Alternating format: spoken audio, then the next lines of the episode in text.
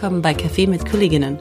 Ich bin Laila und lerne hier zusammen mit euch meine Kolleginnen und Kollegen vom Badischen Landesmuseum kennen. Heute spreche ich mit Herrn Köhne, dem Direktor des Badischen Landesmuseums. Was ist denn Ihre Aufgabe als Museumsdirektor? Also wir haben streng genommen sogar zwei Direktoren.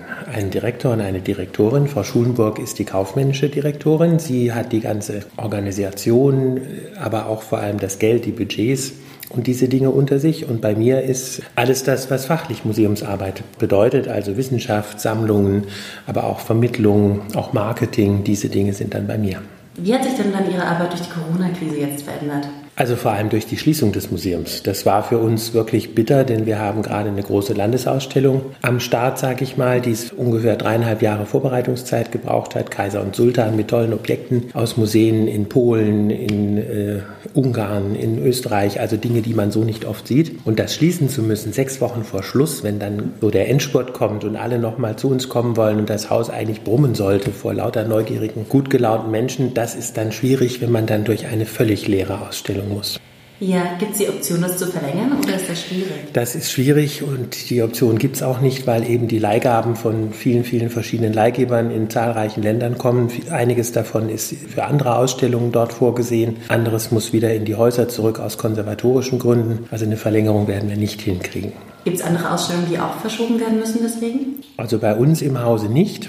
Wir hatten äh, vielfach Pech jetzt in den letzten Monaten. Wir wollten ja im Herbst mit dem Iran zusammen, mit dem Nationalmuseum Teheran, eine Ausstellung über die Perser realisieren und im Gegenzug eine eigene Ausstellung mit unserer antiken Sammlung nach Teheran schicken. Das ist dann schon wegen der Kriegsdrohungen und der US-iranischen äh, Spannungen gescheitert, denn wir hatten dann plötzlich Schwierigkeiten, das zu versichern. Wobei das dann auch jetzt mit Corona wahrscheinlich fünf Wochen später dann aus diesem Grund äh, abgesagt wäre. Also uns sind äh, damit, ist damit noch ein weiteres Projekt angekommen. Insofern müssen wir jetzt nicht noch was schließen. Das war schon vorher und wir hoffen aber, dass im Herbst gelingt, die Familienausstellung zum Räuber Hotzenplotz dann doch termingerecht zu eröffnen. Gibt es was, was Sie persönlich bisher aus der Corona-Krise gelernt haben?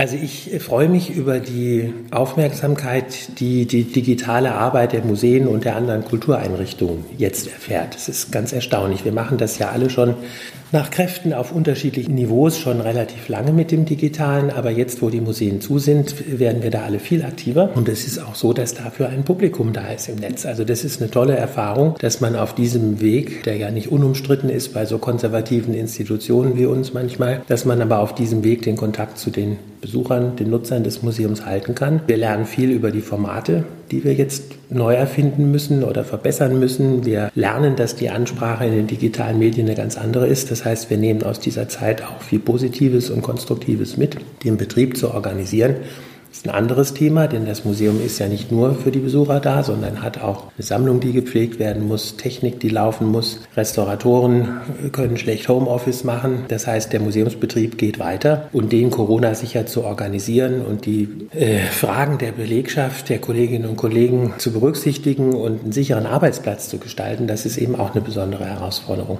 Und Sie denken, dass aber diese Sachen wirklich auch ähm, mittel- bis langfristig daran werden? Also dass sie langfristig pandemiesicher werden, die Museen? Also ich denke, dass unsere Notfallspläne alle anders werden. Mhm. Also das trifft im Übrigen ja nicht nur auf Museen zu, sondern auch auf viele andere. Wir hatten zum Beispiel geprüft, ob wir Masken stiften können. Das war ja mal so eine Idee, dass die Museen, die ja bei den Restauratoren durchaus solchen Material haben, äh, zum Beispiel Kliniken und Arztpraxen unterstützen können, haben dann aber festgestellt, dass im Bestand nur noch 39 waren, weil wir nämlich gerade wieder ein paar tausend nachbestellt hatten. Die wurden dann aber nicht geliefert wegen der Krise natürlich. Also ich denke, das ist so ein Indiz dafür, wie man künftig möglicherweise anders plant. Und ich bin eben auch gespannt, wie dann der Betrieb nach der Krise weitergeht. Wir haben ja alle Geld verloren sowohl die staatlichen finanzierten Häuser, aber auch die vielen freien und privaten. Wir haben ähm, freie Mitarbeiterinnen und Mitarbeiter, die um ihre Existenz kämpfen. Und es wird jetzt ja viel Geld in das System gegeben. Und wir hören dann schon immer mal wieder, dass wir als äh, große Institution ja am leichtesten Einschnitte verkraften könnten und fürchten uns eben sehr dafür, dass wir in unseren Möglichkeiten da auch beschnitten werden nach der Krise und werden alles dafür tun, um darauf hinzuweisen, dass man jetzt gerade nicht bei uns kürzen darf, insgesamt bei der Kultur. Denn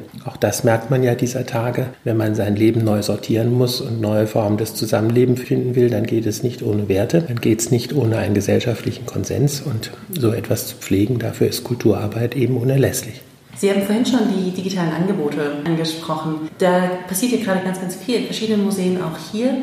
Können Sie sich vorstellen, wie rein digitale Museen aussehen?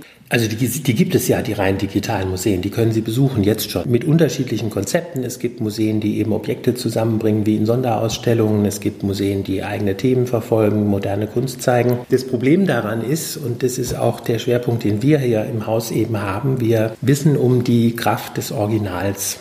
Ja, ich sage das mal so. Ich habe mal gesagt, irgendwann will man auch vor der Mona Lisa stehen und sie nicht nur am Bildschirm sehen, denn da hat man sie schon millionenfach gesehen. Und wenn Sie vor der Nachtwache Rembrandt stehen in Amsterdam, dann merken Sie, das ist ein überlebensgroßes Bild. Die Menschen treten Ihnen da entgegen. So einen Eindruck können Sie nicht im Digitalen wiedergeben. Das heißt, die Begegnung mit den Objekten, sei es der Kunst, sei es der Kulturgeschichte, der Naturgeschichte, die leben auch immer wirklich vom Gegenüber. Und das kann man digital nicht reproduzieren. Deswegen ist ja unsere Konzeption, viele digitale Angebote ins Netz zu bringen, damit man sich von außen dem Museum annähern kann, vorbereiten kann. Aber am Ende steht ja bei uns sogar die Expothek, in der Sie dann ein Objekt aus der Vitrine holen lassen können, in die Hand nehmen und wirklich dann untersuchen, anschauen, ja, hautnah erleben können. Also für uns ist dieses Zusammenspiel aus digital und analog wichtig und diese analoge Schiene, die fehlt uns als Museen sehr. Vielen, vielen herzlichen Dank für unser kurzes Gespräch. Vielen Dank, hat Spaß gemacht. Dankeschön. Bitte sehr. Selbst mit geschlossenen Türen bleiben wir offen. Auf der Webseite des Badischen Landesmuseums findet ihr unser gesamtes digitales Angebot. Besucht uns einfach auf www.landesmuseum.de slash digital. Ansonsten freue ich mich natürlich, weitere Kollegen und Kolleginnen mit euch kennenzulernen. Abonniert einfach diesen Podcast. Bis zum nächsten Mal.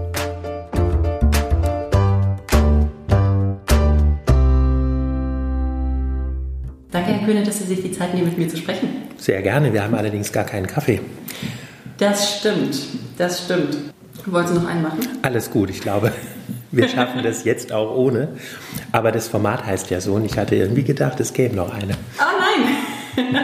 Das nächste Mal.